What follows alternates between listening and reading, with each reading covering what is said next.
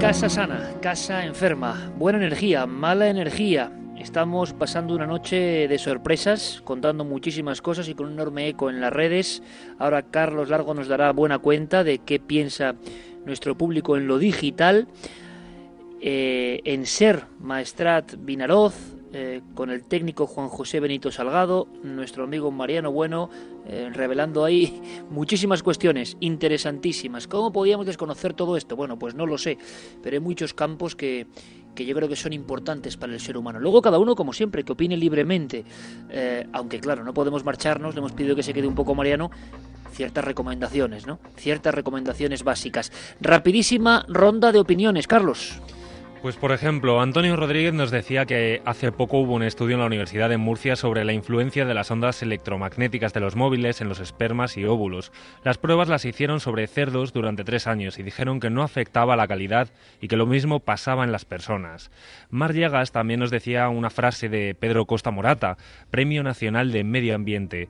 Decía que ya nos avisaba que es sabido desde hace decenios que los campos electromagnéticos que utiliza la telefonía móvil producen un amplio abanico de efectos fisiológicos negativos, sobre todo en el sistema nervioso. David Oner, por ejemplo, nos comentaba un caso que hace pocos días estuvo haciendo la reparación de la seguridad en un colegio, más exactamente de unos sensores de movimiento por cable, y se quedó sorprendido cuando le comunicaron al director que iban a cambiar los sensores de movimiento por cable por sensores de movimiento inalámbricos.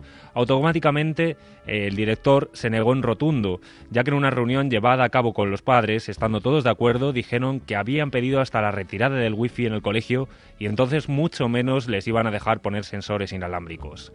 Carlos de Las Palmas eh, nos decía, buenas noches milenarios, soy de Las Palmas, en un edificio cercano a casa de mi madre instalaron una antena de telefonía y en unos ocho meses ha habido un caso de tumor cerebral. ¿Casualidad?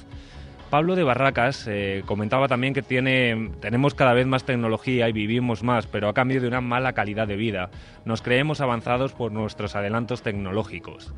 Elo de las Palmas. Yo tengo una lámpara de sal del Himalaya. Dicen que neutraliza los iones negativos de los aparatos electrónicos. ¿Es eso cierto? Saludos, milenarios. Bueno, un sinfín de cuestiones. Seguro que algunas pueden ser casualidad, otras no. También hay un temor lógico, hay que decirlo, un temor lógico. Así que como conclusión, le podríamos preguntar a Mariano Bueno em, por un lugar que imagino que se parecerá mucho al suyo. Eh, esa era la primera pregunta. Un dormitorio más o menos sano. Hemos ubicado más o menos la casa, porque, Mariano, ¿y hay algún lugar, hemos evitado lo más negativo, lo más evidente, pero hay algún lugar que sea especialmente positivo o mejor para vivir en una vivienda? Eh, ¿Lugar o geográfico, o en una montaña, o en un llano, o cerca del mar?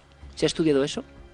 Bueno, sí, hay varios estudios. Lo que pasa es que ahí entran muchos factores en, juego. Yo vuelvo a, lo que comentaba antes, no crear problemas donde no existen y tener presente que todos los problemas son multifactoriales, no, no solo un factor eh, determina, sino que es el conjunto. De hecho, antes hablábamos de la telefonía móvil y hay un dato muy curioso, es que se hizo un estudio de colocar plaquetas Petri eh, de células cerebrales, cultivo de células cerebrales en plaquetas Petri, y un móvil a 10 centímetros que cada hora mandaba una señal de, de un minuto sin altavoz, simplemente la señal de microondas, y al cabo de unas 48 horas empieza a aparecer necrosis celular, empiezan a morir ciertas células, la apoptosis, eh, y se sigue experimentando, se observa en diferentes cultivos que siempre sucede lo mismo, que esa radiación de, de, de, microondas, telefonía móvil, eh, induce a la muerte de las células, pero curiosamente cuando se alimentan esas células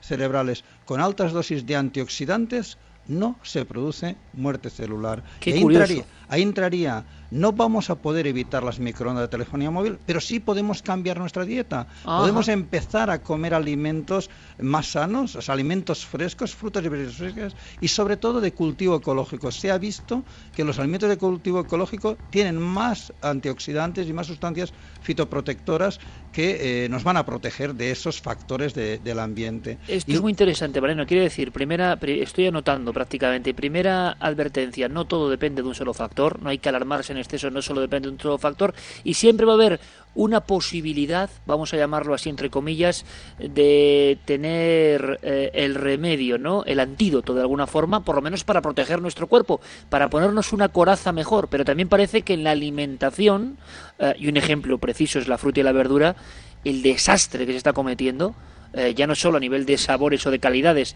el desastre de los nutrientes que se está produciendo tampoco deja a los seres humanos de las ciudades eh, habituales sin acceso, digamos, a producto de calidad ecológica en muy buen lugar, ¿no? Ese es uno de los problemas. O sea, yo podría estar. Mi otra especialidad es la agricultura ecológica y la alimentación saludable y decir, bueno, están todos los días saliendo estudios. esta misma semana ha salido un estudio sobre el incremento de cáncer y, problemas cardiovasculares con el consumo de, carnes rojas. Pero el último, el de ayer, es el incremento del 20% de eh, diabetes 2 por el consumo de arroz blanco, algo que no sucede con la gente que come arroz integral. O sea, no solo los alimentos que comemos no son de producción ecológica, sino que están excesivamente refinados y deberíamos empezar a plantearnos unos alimentos más sanos. Yo, yo, te invito, Mariano, desde luego, si te apetece, en unas fechas a un programa, porque Santiago hizo un estudio tremendo sobre alimentación, es un tema delicado y, como siempre, con todo tipo de opiniones, pero creo que es otro de los vectores importantes en esta sociedad de hoy. Es clave. Y yendo a lo de la casa, Mariano, si, si sabiendo que más o menos tenemos claro que no solo es un factor, tenemos una casa mm, que hoy en día analicemos, ¿no? Cómo ya llegar a tener una casa. Bueno, tenemos la casa, ¿qué podemos hacer? Yo lo voy a poner muy fácil. En, realmente, eh, en estos 30 años de mirar casas, hay uno de los factores que siempre es el más determinante, que es la posición de la cama, el lugar donde está la cama. Como nos contaban antes, si ese lugar corresponde con un punto de fuga de radiación de la Tierra, de hecho nosotros utilizamos Geigers para medir la radioactividad y ves la diferencia de diferentes puntos, como hay puntos que escapan más radioactividad del suelo, y si el lugar donde está la cama coincide con esos puntos, a la larga es como si fueras tomando radiografías cada noche, ¿no? Entonces, ¿cómo determinar si el lugar es bueno? La gente puede consultar a especialistas, pero es que a nivel personal, simplemente unas varillas eh, en forma de L, las de los zaoris, para buscar pozos de agua, podemos desmontar unas perchas de estas de alambre, hacer dos Ls, eh, de 35 centímetros la parte larga por 15 la parte corta y cogemos una en cada mano y nos relajamos. Eh, nuestra musculatura cuando no estamos expuestos a radiaciones importantes o alteradas, tiende a, estar relajada. Pero cuando entramos en una zona que hay demasiada radiación o la alteración magnética es muy importante, el cuerpo reacciona contrayendo la musculatura, como poniéndose en defensiva, como cuando algo sentimos que nos agrede, tensamos la musculatura. Entonces vamos caminando tranquilamente por el espacio de la habitación con una varilla en cada mano, en paralelo las dos varillas y si en algún momento empezamos a caminar sobre una zona con una excesiva radiación de la Tierra o con una alteración electromagnética importante, la tensión que va a producir sobre nuestra musculatura inducirá un movimiento de las varillas que veremos que se cruzan sin que nosotros hagamos nada. O sea, sorprende mucho. la mayoría de personas cuando lo hacen por primera vez dicen que yo no soy, que yo no soy, porque te da la sensación que se mueven solas. En realidad se mueven solas porque tu musculatura se está tensando. No son las varillas lo que detectan, eso es lo que quiero especificar, es el cuerpo el detector de estas radiaciones y el que responde a ese estímulo. ¿Y ese cruce marino es bueno o malo? Esa es la zona peor, la, la, la que te está indicando que hay demasiada radiación o la el campo electromagnético de la Tierra ahí está alterado. Y habrá que buscar las zonas donde las varillas tienden a abrirse, a ponerse en paralelo o abrirse ligeramente, porque quiere decir que ahí tu cuerpo está relajado, está a gusto, se siente bien. Es lo que se comentaba anteriormente con las hormigas y las abejas. Las hormigas y las abejas absorben esa radiación, o los gatos buscan estos puntos de máxima radiación porque se cargan con esa electricidad y esa energía y la aprovechan. Nosotros no, para nosotros es un exceso. O sea, lo que decía Paloma Navarrete hace un momento, los gatos acuden en sus cruces y los perros parece que los huyen. Exactamente, partimos de un principio, la energía ni es positiva ni es negativa. La energía, o sea, todo es energía y es la interacción, el intercambio eh, que hacemos con la energía del entorno. La radiación solar es vital para la vida. Un exceso de radiación solar pues produce eh, quemaduras eh, o incluso cáncer de piel. Por lo tanto, es el tiempo de exposición y la forma en que nos relacionamos. Las varillas de siguen siendo con toda la tecnología y si yo cuando llego a una casa y abro mis maletines de equipos electrónicos es impresionante, pero al final lo que determina un buen sitio de un lugar que hay que evitar es la, propia sensibilidad corporal amplificada con, unas varillas. Y luego está la parte eléctrica. Hacemos una medición de la casa y observamos si tiene campos eléctricos de la instalación, de la propia instalación del edificio, campos electromagnéticos de algún transformador dentro de la casa o externo, y luego los campos de alta frecuencia, que curiosamente antes se ha comentado las nuevas armas de microondas y se ha comentado que, estaban en los 2,4 eh, eh, mm, eh, gigahertz curiosamente es cercana al wifi. O sea, las antenas wifi emiten una, en una pulsación muy próxima a esas nuevas armas electromagnéticas a base de microondas. Entonces, medimos si hay alguna fuente de radiación de alta frecuencia y aquel que no quiera medir es muy fácil, solo tiene que experimentar. Partimos del principio anterior, no crear problemas donde no existen. Pero si una persona que no duerme bien por la noche, que tiene frecuentes cefaleas, que se levanta muy interesante, muy importante, se levanta más cansado por la mañana que cuando fue a dormir, que empiece a experimentar. Primero, sin hacer nada, cambiar la posición de la cama a otro lugar y a ver qué pasa. Después, eh, desconectar la instalación eléctrica por la noche, dejar solamente el frigorífico conectado, porque se descongelaría, y el resto de la instalación eléctrica durante varias noches seguidas desconectarla y observar. No hay que creerse nada porque lo diga alguien o porque está escrito en los libros uno tiene que experimentar y llegar a las conclusiones por su propia experiencia. Entonces, yo lo único que invito a los que nos están escuchando a que experimenten, a que observen qué pasa cuando, cuando desconectamos la instalación eléctrica. Hay cientos de personas que después de hacer eso tan sencillo, que no le cuesta ningún dinero, manifiestan el cambio radical de sus vidas, de no poder dormir normalmente, solo poder dormir con pastillas, a dormir plácidamente, a despertarse muy descansado, porque aquí no se ha hablado del factor clave en toda esta historia, que es la melatonina, que es la hormona que fabrica la glándula pineal y tiene efecto antimutágeno y regenerador. Es la que nos da la sensación de sueño y es la que de alguna forma nos repara cada noche. Pues se ha visto que la, melatonina, o sea, que la, glándula pineal es fotosensible. Si dormimos con luz o, hay excesiva luz, no fabricamos melatonina, pero si hay campos electromagnéticos, y esto se sabe desde los años 80, tampoco fabricamos melatonina. Y si hay una radiación terrestre muy importante, tampoco. Quiere decir, por la noche no reparamos y nos vamos deteriorando poco a poco y vamos enfermando. y qué clave además, claro, Mariano, qué clave es el descanso y más en la vida cotidiana. Yo, yo he escuchado muchas veces, eh, bueno, eh, personas con pesadillas recurrentes, eh, siempre uno pues intenta pensar en que es por, por lo que le está ocurriendo, el subconsciente, lo que sea, pero algún experto en alguna ocasión me dijo que ojo con eso de dormir dos cosas, yo no sé si es verdad o no, cableados por debajo del cabecero de la cama o próximos a la cama y aparatos móviles, relojes digitales, tal, al lado. ¿Eso es cierto o no? Totalmente, totalmente. Y quien lo dude, que lo experimente, que lo experimente. Sobre todo lo de últimamente hay mucha gente que deja el teléfono móvil cargando con el cargador en la mesilla de noche y no se da cuenta que, tiene dos problemas. Uno, el, el transformador de ese cargador está emitiendo un campo electromagnético de baja frecuencia de 50 ciclos por segundo que altera las ondas cerebrales. Y dos, nuestro teléfono móvil aunque no lo usemos, cada dos minutos está mandando una señal para comunicarse con la antena más próxima y decirle estoy aquí, que sea eh, esa antena la que le envíe eh, el mensaje de cuando alguien nos llama. O sea que en el dormitorio, sin saberlo, hay una actividad eh, electromagnética fortísima. Que, como decíamos antes, es resonante con las ondas cerebrales y que va a alterar todo el proceso de sueño, de reparación y de regeneración.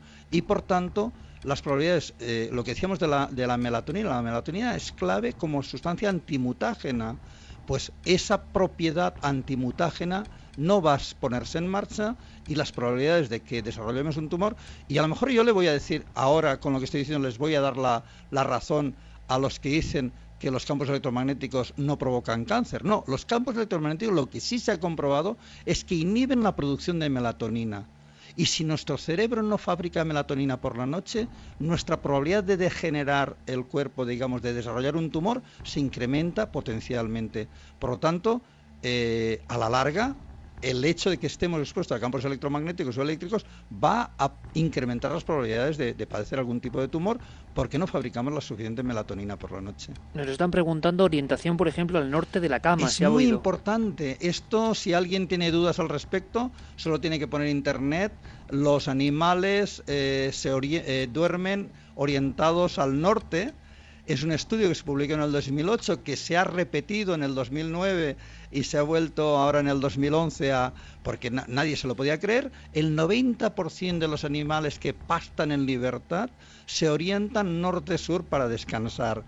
Eh, renos, cabras, eh, ovejas, se orientan y eh, cuando se publicó fue un revuelo muy grande porque se ha hecho a partir de las fotografías del Google Earth de, observando la posición de los animales y el 90% se orienta norte-sur. Y curiosamente, del otro 10% que no se orientaban norte-sur, cuando investigaron ampliando las imágenes, descubrieron que es que estaban cerca de líneas de alta tensión. El campo electromagnético de las líneas de alta tensión altera el bioelectromagnetismo corporal de los animales y no les permite encontrar su norte.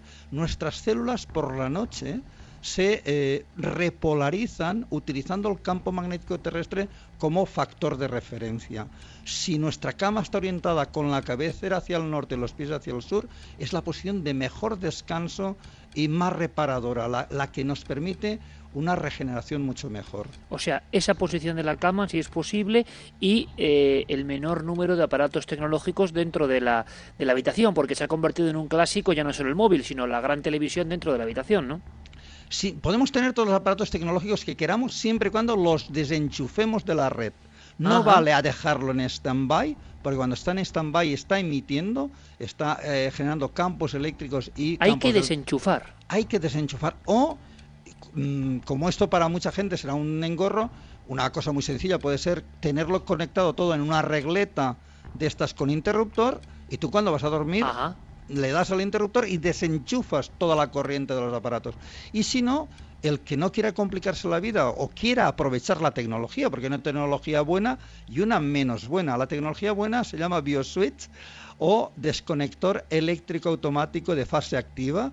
Son unos eh, circuitos parecidos a los magnetotérmicos o a los diferenciales que tenemos en la caja de, a la entrada a la casa, donde están todas las conexiones eléctricas eh, se, se conecta un desconector automático que lo que hace es reconocer cuando no hay consumo y desconecta la instalación automáticamente, pero deja pasar unos 6 voltios como mm, en, en, corriente continua, como si fuera una pila que no tiene ningún efecto biológico sobre la salud, de manera que, de forma que cuando tú des a cualquier interruptor, volverá a conectarse la instalación desde la caja principal. Quiere decir, cuando tú apagas las luces, no tienes ningún campo eléctrico electromagnético en tu instalación, automáticamente. Eh, Mariano, eh, ¿escuchar la radio y quedarse dormido escuchando la radio? Eh, depende ¿Con si cascos? de repente si la radio es de pilas o está conectada a la red. De nuevo tenemos el mismo. Ajá, de pilas no hay tanto problema. No hay problema porque eh, a fin de cuentas los campos electromagnéticos que genera el circuito apenas salen del, del transistor o del equipo de radio pero el problema es cuando lo enchufamos a red, hay un transformador que transforma 220, 240 voltios en 6 o 12 voltios que utilizará el aparato, y ese transformador sí que genera grandes campos electromagnéticos. Pero si es de pilas, lo único que puede pasar es dependerá más que nada de las noticias que escuches. Quiero decir, si, te si, en la radio hay programas interesantes, pues aprenderás cosas aunque estés dormido. Pero si, son, si, son, malas noticias, pues lo pasarás mal. Yo estoy seguro, Mariano, te aseguro que miles de personas, yo el primero, vamos a hacerlo de, por si acaso, lo de la regleta. Yo recuerdo en un en un congreso hace muchos años que alguien me estuvo comentando algunas cosas de este tipo y claro, eh, es que tampoco hay nada que perder, ¿no? Y uno dice, oye, eh, yo prefiero eh, hacer esto. Yo recuerdo con los relojes, por ejemplo, si alguien que me recomendó que era mejor el reloj, bueno, dejarlo fuera de... No, no, dormir con él en la muñeca. Vamos a, al lugar de trabajo, si te parece, porque serían los dos grandes epicentros, uno el descanso evidente, pero también pasamos tanto tiempo eh, delante de una mesa de trabajo, ¿qué recomendaciones básicas podemos dar? Sí, de hecho, eh, tú has comentado varias veces mi libro Vivir en Casa Sana. Eh, hace tiempo que está ya descatalogado porque salió en el 88 y si alguien tiene dudas, la mayoría de esta información la hemos eh, con mi compañera Elizabeth Silvestre, sintetizado en el, último libro que es Casa Saludable. Casa Saludable. que está totalmente actualizado. ¿Quién lo ha editado, eh, Mariano? Cúpula. Cúpula, sí, en gran formato, Casa Saludable. Lo estoy viendo ahora mismo con una casa con, con unos, una especie como de viñetas de colores.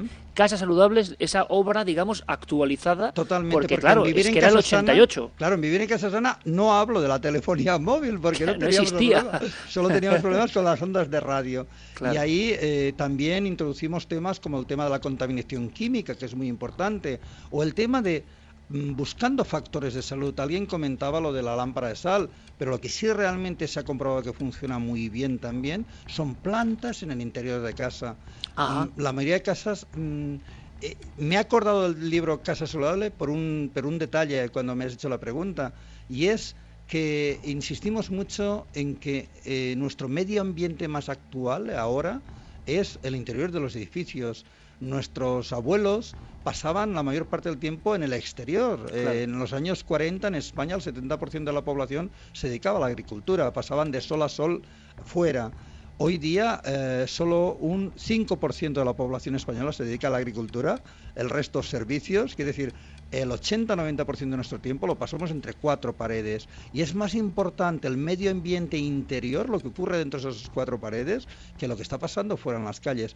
¿Y cuál es el problema? Que tanto los estudios de la EPA americana como los que se han ido haciendo eh, a lo largo de, todo, de todos los países occidentales nos muestran que hay hasta cinco, de dos a cinco veces más contaminantes químicos dentro de las casas que en las calles de nuestras ciudades. Hay más contaminación dentro de nuestras casas que en, el exterior. Y las plantas ahí juegan un papel importantísimo porque absorben los compuestos químicos tóxicos, benceno, tricloretileno, el formaldehído.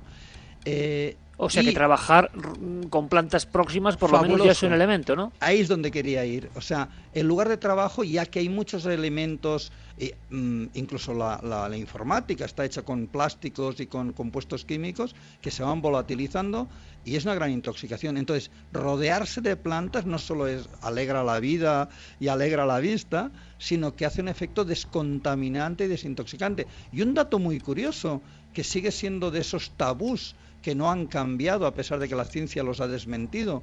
Eh, lo de dormir con, con, plantas en la habitación, en el, en el dormitorio. Todo el mundo piensa, porque así se lo han dicho, que es malo tener plantas en los dormitorios, eh, porque dicen que eh, absorbe el oxígeno y libera el dióxido de carbono, que es tóxico. Bueno, pues esto en el año 93, la NASA encerró a un científico 15 días seguidos en una habitación de 4x4x4 con 40.000 brotes de trigo, plantitas de trigo, 15 eh, días sin intercambio con el aire exterior. El resultado fue que sobraba oxígeno y faltaba carbono.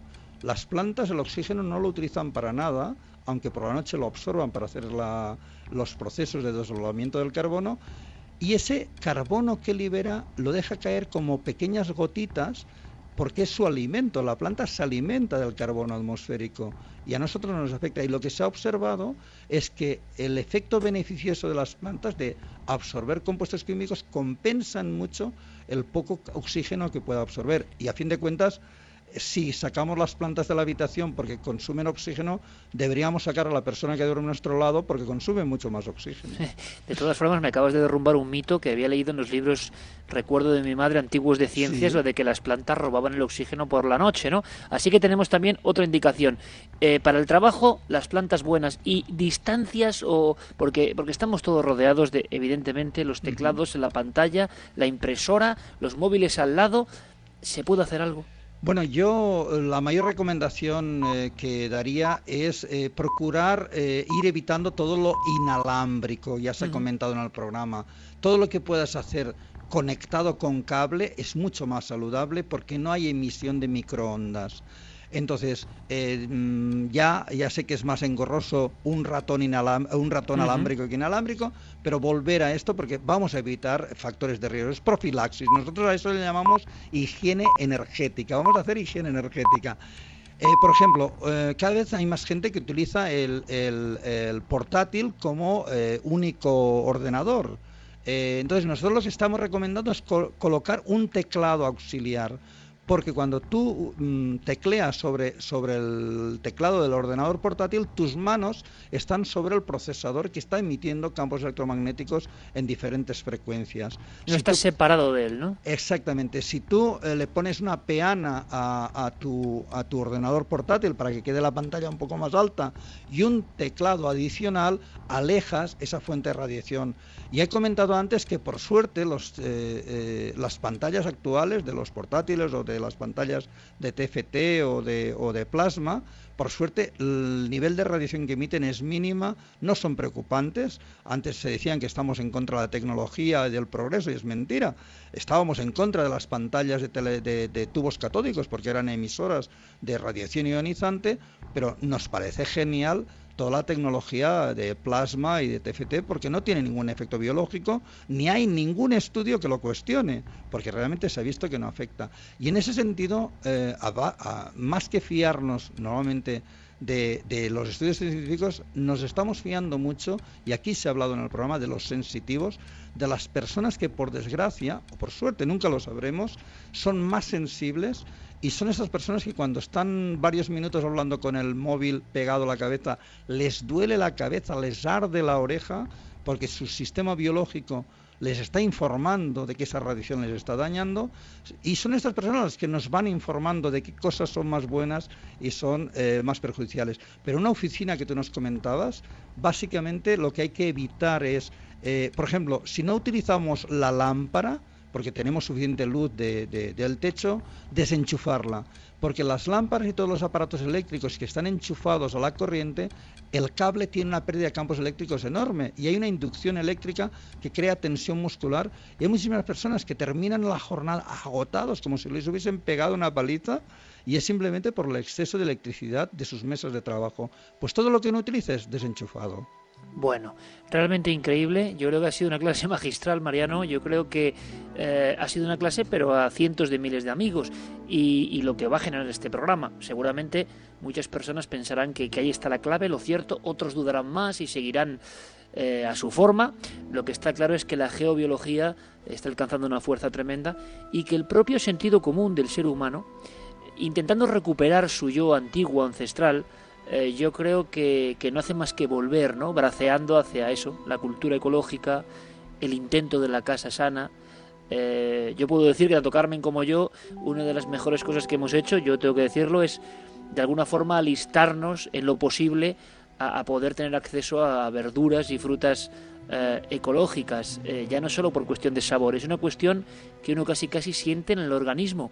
Pero de todo eso, si te parece que es otro vector fundamental, Mariano, yo te invito a que hablemos en un dossier sobre ese mundo que, también tiene cosas que dan miedo, miedo real, eh, que es la alimentación, qué está pasando, qué está ocurriendo y eh, cómo podemos también salvarnos, ¿no? Dando un poquito de esperanza. Recomendamos tu, último libro, Casa Saludable. Quien quiera más información puede acudir, es muy sencillo, poniendo Mariano Bueno directamente en Google, ¿no? Eh, van a ir directamente, pero mariano-bueno.com, ¿no? Es la página web y te deseamos todo lo mejor, todos los éxitos y, que sigas dando salud y sobre todo dando consejos a muchísima gente, porque creo que hoy es más necesario que nunca. Agradecerte, Iker, la oportunidad de compartir estas experiencias y de que la... Me siento muy contento de ver que la gente está abriendo su conciencia, su mente a realidades. Ya te digo, llevo 30 años diciendo más o menos lo mismo que he dicho hoy eh, pero hace 30 años yo estaba loco, era un antiprogreso y hoy día eh, te das cuenta que simplemente mm, por circunstancias de la vida o que ya hablamos en un programa que estuve contigo hace años, tuve una muerte clínica temporal a los 6 años y eso creo que dejó mi mente más abierta a ciertos aspectos que, que luego pues la, la, vida va confirmando que hay algo de cierto en todo esto. Entonces, Claro, ser pionero y romper paradigmas no es muy fácil. Sí, pero yo lo disfruto porque de alguna forma eh, no deja de ser eh, una forma de vivir. O sea, mm, para mí es importante que la vida tenga sentido y, de alguna forma vivir para y por los demás. Entonces, tanto mi trabajo con la agricultura biológica, con la geología y con las otras áreas de trabajo es para intentar ayudar a la gente a vivir mejor, a ser más felices y lo que comentabas hace un poquito, a cultivar salud. Eh, tanto física, mental como espiritual, que creo que todos lo necesitamos. Pues de verdad que será un placer escucharte a menudo, Mariano. Te espero en la tele dentro de poco. Un abrazo muy fuerte. Muy fuerte.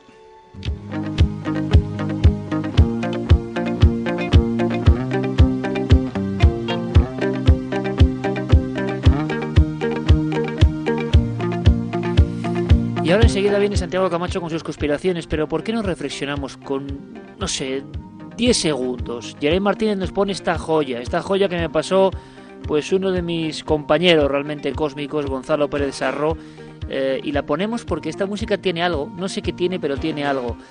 Eh, Estrella del Norte de Platino, antiquísimo tema, Michael Field.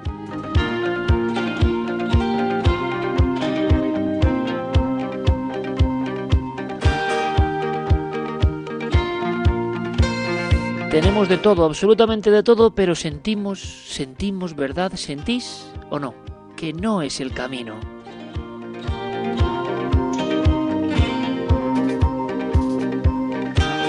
Observamos muchas veces a gentes en los pueblos, a otras culturas, a personas que tienen todo eso que nosotros ya perdimos, que no poseen las cosas materiales en ocasiones, y caramba, en su mirada, en su sonrisa, en su bondad, notamos que siguen más cerca del alma del hombre antiguo.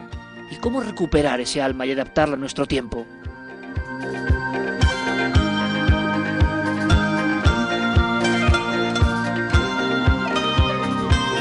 Cuando tenemos la oportunidad de abrir los pulmones al aire, a la naturaleza, contemplar el impresionante orden de la realidad, sentimos que, que nos hemos dejado algo en algún lugar y que todo esto que nos dicen que es el bienestar, y esta pelea y esta competencia por ser mejores, tener mejor apariencia, esto a dónde nos conduce y qué poco se parece a esa idea de reconexión con la Madre Tierra.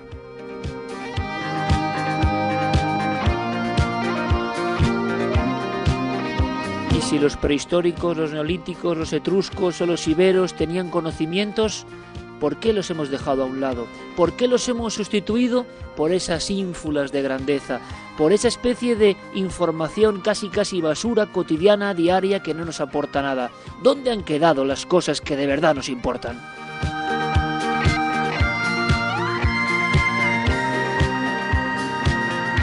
Y yo sé que muchos hombres y mujeres en todo el mundo claman, sienten que les falta algo, sienten que en el trozo de su corazón, de su alma, de su espíritu, hay un anhelo de ser mejores, de hacer las cosas mejor, de sentirse mejor y en armonía con los demás. ¿Podremos conseguirlo?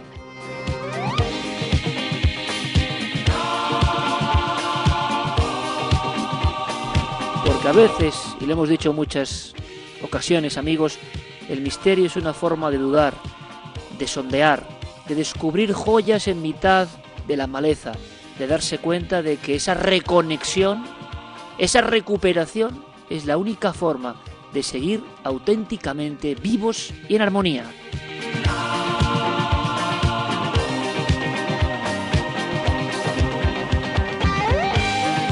Y que las sonrisas, el conocimiento auténtico, la expresión maravillosa del cosmos, de los cielos, de la naturaleza, valen más que los terrores superfluos, que las oscuridades y que las tinieblas excesivas que el misterio debe servir para aprender, para aportarnos cosas auténticas, para mirar con fascinación todos los enigmas que hay en nuestra mano, en una hoja, en la mirada, en todo lo bueno que existe y que desconocemos por completo.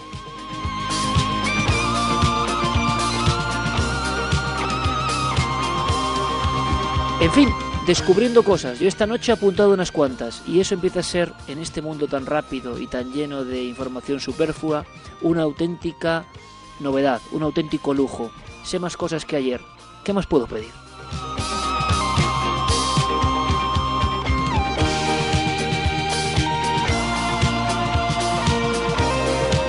Y vamos a ver si ha recogido alguna que otra joya perdida en el marasmo de la red, nuestro compañero Diego Marañón. Y luego Santi nos va a contar algunas cosas que son sumamente interesantes, como es habitual en el maestro Camacho.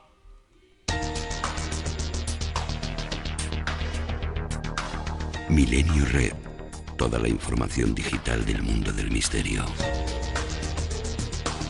En 1987, un niño indio de 6 años llamado Sheru se encontraba mendigando en una estación de tren junto a su hermano mayor. Al final del día ambos se subieron a un tren para regresar a casa, pero se equivocaron de convoy y se quedaron dormidos. Diez horas después, al despertar, no conocían el lugar en el que se encontraban.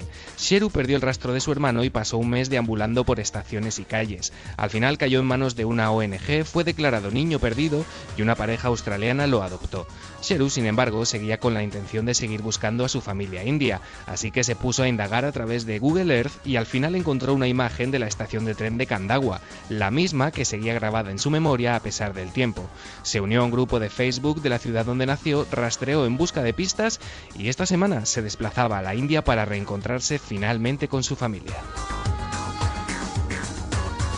En ocasiones hay sucesos con repercusiones globales que hacen centrarse a millones de personas en un mismo punto de atención, creando una coherencia de pensamientos y sensaciones.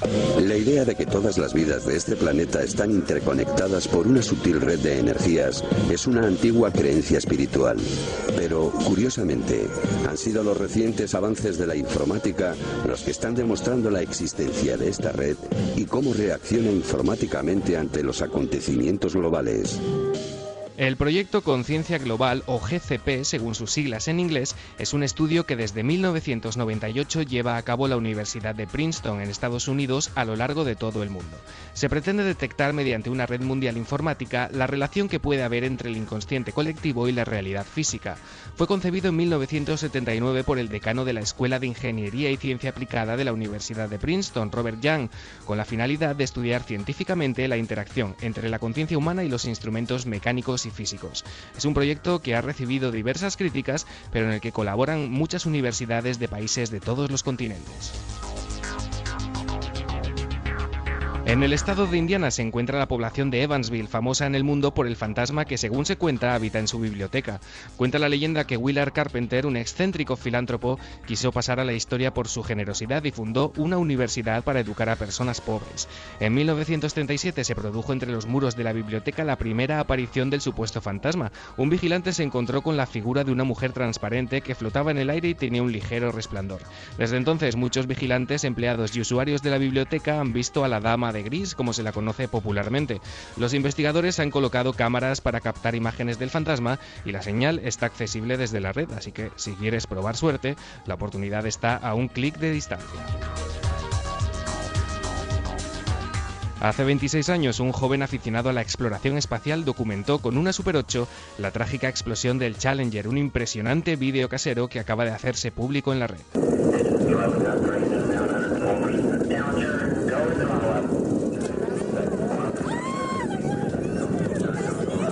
La explosión del transbordador espacial Challenger pocos segundos después de su despegue permanece como una de las tragedias más impresionantes en la historia de la exploración sideral, un accidente que costó la vida a los siete astronautas que integraban la tripulación. Pero nunca hasta ahora se había podido observar el vídeo tomado por un entusiasta aficionado a los proyectos de la NASA, un joven de entonces 19 años, de nombre Jeffrey Old, que aquel 28 de enero de 1986 fue hasta las inmediaciones del Centro Espacial Kennedy en Florida para atestiguar el lanzamiento y registrarlo con una cámara casera Super 8. Aquí lo dejamos en 7 días, más noticias y recomendaciones del mundo virtual. Hasta entonces y gracias a Guillermo León tendréis disponibles en ikerjiménez.com todos los enlaces para profundizar en los temas que hemos tocado hoy. Porque ya sabéis que el misterio continúa en la red.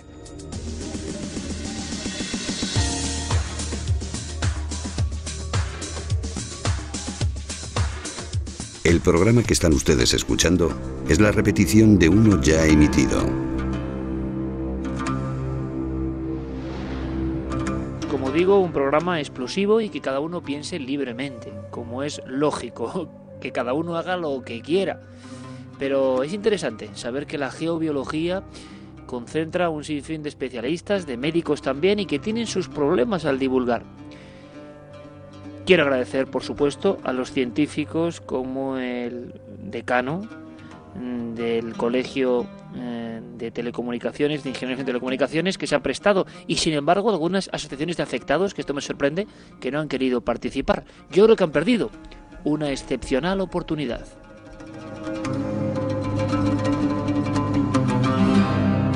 Santiago Macho, compañero, la conspiración, tus noticias, tus pinceladas de actualidad, hay algunas cosas también para acabar eh, de sorprendernos definitivamente, ¿no? Sí, vamos primero con, con, lo serio y luego con lo que es serio, pero para menos personas. Eh, fíjate, los años de la transición, no solamente desde la muerte del general Franco, sino también los anteriores, están llenos de puntos oscuros.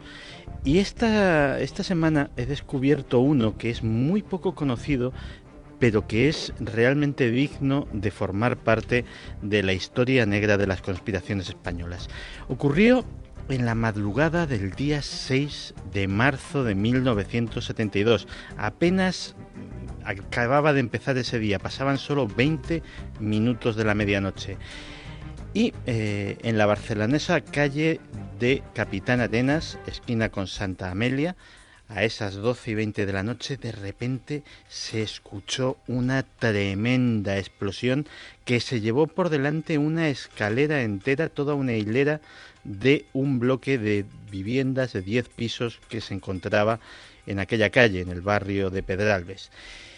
Se hundieron todas las puertas terceras de un edificio de 10 pisos, eh, las 10 viviendas quedaron arrasadas, el inmueble quedó, las fotografías de la época son aterradoras, quedó como eh, una tarta eh, a la que se le ha cortado un trazo completamente cercenado, pero casi con una precisión quirúrgica hecho a bisturí y eh, con la desaparición de aquellas 10 viviendas y una onda expansiva que además eh, se llevó los cristales de pisos y comercios en un radio de más de 200 metros, pues desgraciadamente también acabaron segadas las vidas de 18 personas.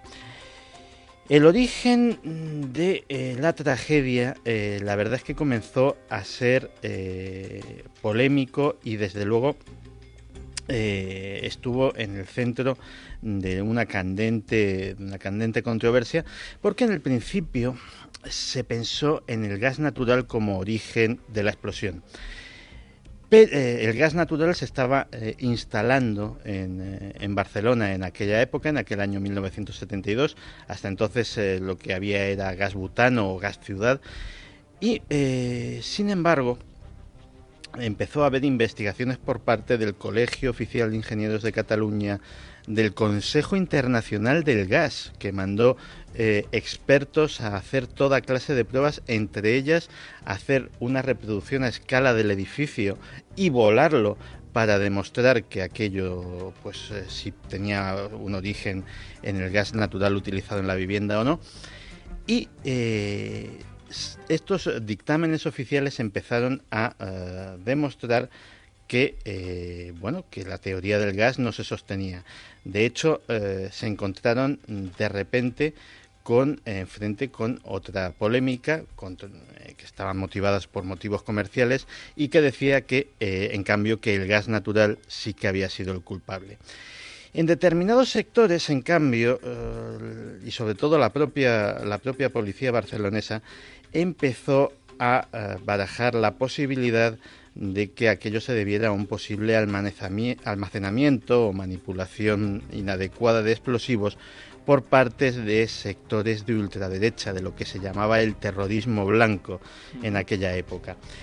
Pues bien, el caso es que, eh, a pesar de que hubo un juicio contra tres ingenieros de la compañía suministradora catalana de gas y electricidad, eh, el sumario fue sobreseído de todas las pruebas, pues eh, la cosa se quedó absolutamente eh, desconocida. Pero eh, hubo cosas tan curiosas como que el sumario estuvo robado, fue robado de la propia audiencia y estuvo desaparecido durante tres días.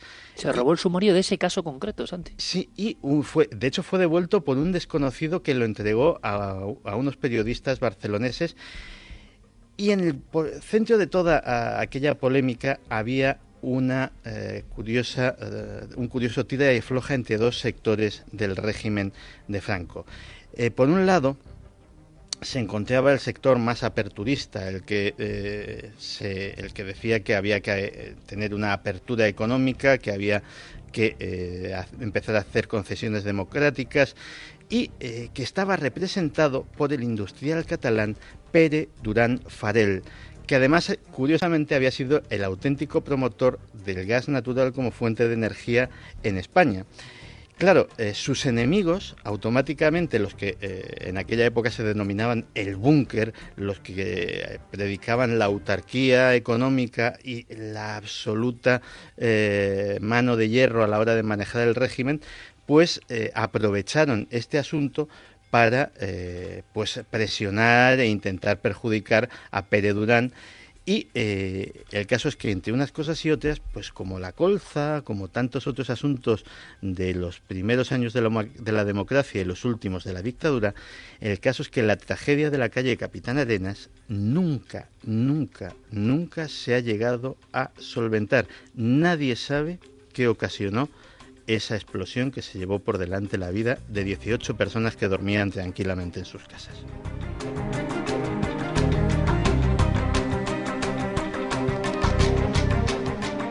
Yo decía antes la frase de que, de que aprendo algo nuevo y qué más puedo pedir, ¿no? Pero es que Santi a veces me, sobrecoge el alma, si se me sobrecogía antes con algunas cosas eh, de puro consumo y pura salud, también misteriosa, ahora también, ¿por qué? Porque ¿cómo es posible que hayan pasado estas cosas y que, hombre, me, tengo por una persona, evidentemente, que intenta cultivarse, que intenta hacer el esfuerzo diariamente, que intenta saber de algunos sucesos porque estos sucesos en ocasiones son es una pieza para aprender. Y Santi me trae una cosa, un material que yo desconocía por completo, que es otra de las páginas oscuras de nuestro país, y cuántas se concentraron en el mismo periodo, ¿eh, Santi? ¿Cuántas conspiraciones españolas a las que es difícil hincarles el diente todavía hoy se concentran en ese periodo tan tan, por ejemplo, prodigioso para el misterio, pero tan turbulento ¿no? en lo que son las alcantarillas del poder. Fue una época en la que sucedieron demasiadas cosas y demasiadas en las que mucha gente prefirió mirar a otro, a otro lado en vez de eh, seguir el dedo de los que apuntaban el camino de la verdad. Fíjate que he dicho antes que en este, en este asunto fue, eh, fueron los expertos mandados por el Consejo Internacional del Gas los que eh, apuntaron, digamos, la dirección más cuerda y dijeron y demostraron de una forma absolutamente irrefutable y científica que aquello había sido fruto de una detonación, es decir, de algo, eh, de un eh, elemento explosivo, no de una deflagración, que es lo que se produce cuando hay una explosión de gas. Y eh, de hecho había pruebas tan evidentes como eh, los destrozos de la onda expansiva, el tipo de daños e incluso llegaron a determinar el foco de la explosión que no estaba ni en ninguna cocina ni donde había un calentador, sino en el salón de una de las casas.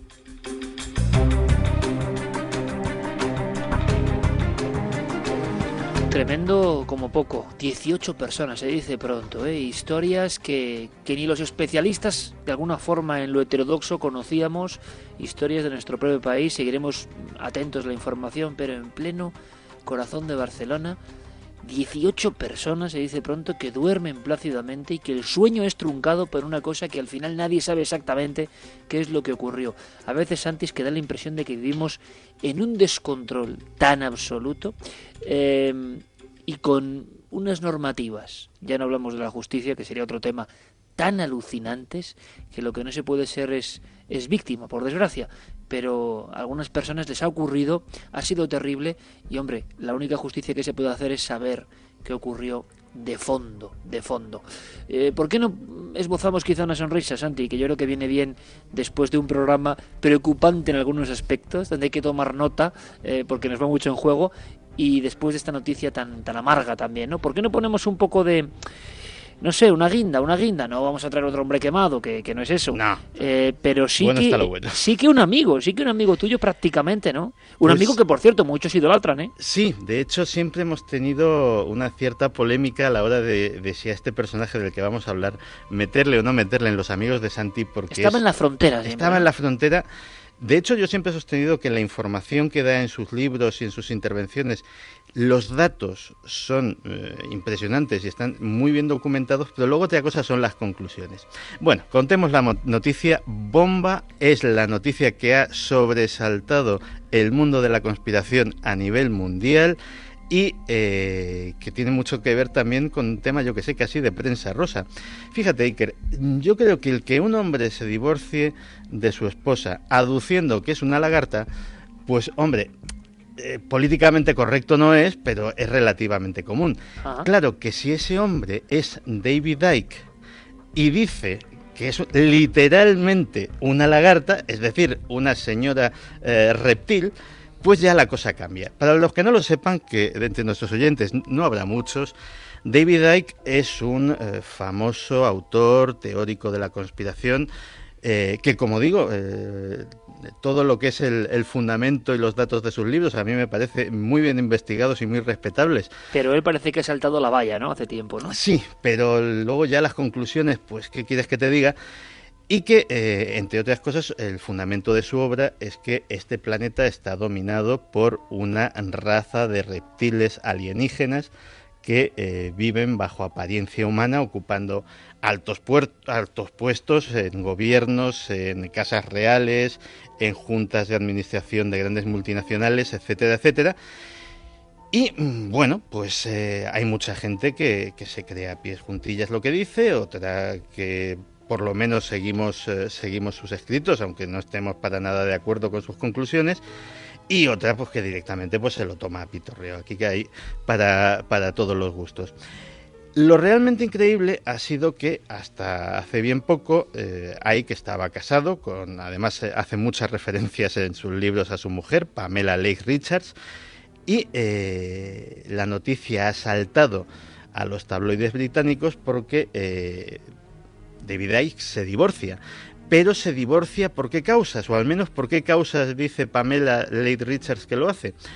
Pues porque eh, sospecha que su propia esposa es una de esas eh, criaturas reptilianas que dominan el mundo, que le han colocado a su lado para eh, sabotearle, para vigilarle. Y bueno, las declaraciones dicen que eh, empezó a sospechar de su naturaleza humana hace un par de años eh, y que, eh, bueno, pues había empezado a mutar, que había visto alterarse el rostro de Pamela poco a poco. También hay que que además Pamela había tenía elementos que la hacían muy sospechosa. Pero ¿cuál, ¿cuál, era el detalle para saber que su propia esposa era una reptiliana? Pues él empezó a, atar Esto parece V. Primero que su cara estaba empezando a cambiar. Ya le veía rasgos que no, no eran los de cuando se casó. Cosa que es ley de vida, o sea, nos pasa absolutamente a todos según pasan los años. Pero él los iba viendo como más lagartunos, para decirlo de alguna manera. Luego se acordó de que su esposa había crecido en bases militares estadounidenses, porque su padre era piloto de combate. Y claro, como Ike cree que eh, el ejército estadounidense también está bajo el control de los lagartos cósmicos, sumó dos y dos y, eh, bueno, pues eh, decidió dejar a su mujer. Por supuesto, esto es lo que dice Pamela porque Ike eh, básicamente eh, dice que se ha divorciado porque la tal Pamela eh, tiene un interés importante en los derechos de autor de sus libros que le generan pingües beneficios y en su dinero, que la vio muy interesada y que por eso la ha dejado. Así que la reacción en los medios conspiranoicos ha sido que, bueno, que esto tal vez sea un oscuro plan de esos reptilianos para mantenernos distraídos en cuestiones superficiales, desacreditar al hombre que es su azote y seguir alimentándose de nuestra energía. Claro, el bestseller Ike está como una regadera o tendrá algo de razón. Esa es la cuestión que ahora mismo flota por esos mundos y conoce mejor que nadie Santiago Camacho. Bueno, hay que decir, Sandy, que alguno de tus amigos ha pasado el umbral también en el lado opuesto y se ha convertido luego en documento interesante, no solo en este programa, sino en revistas, hablando de Hitler y Argentina y cosas así. O sea que, en fin, sorpresas eh, de todo tipo que las pueda haber. Seguiremos muy atentos esta crónica que parece eso, crónica rosa, pero ha ocurrido hoy, así que la semana que viene me espero cualquier cosa. Hasta la próxima semana. Un abrazo grande. Milenio 3 Enlazar.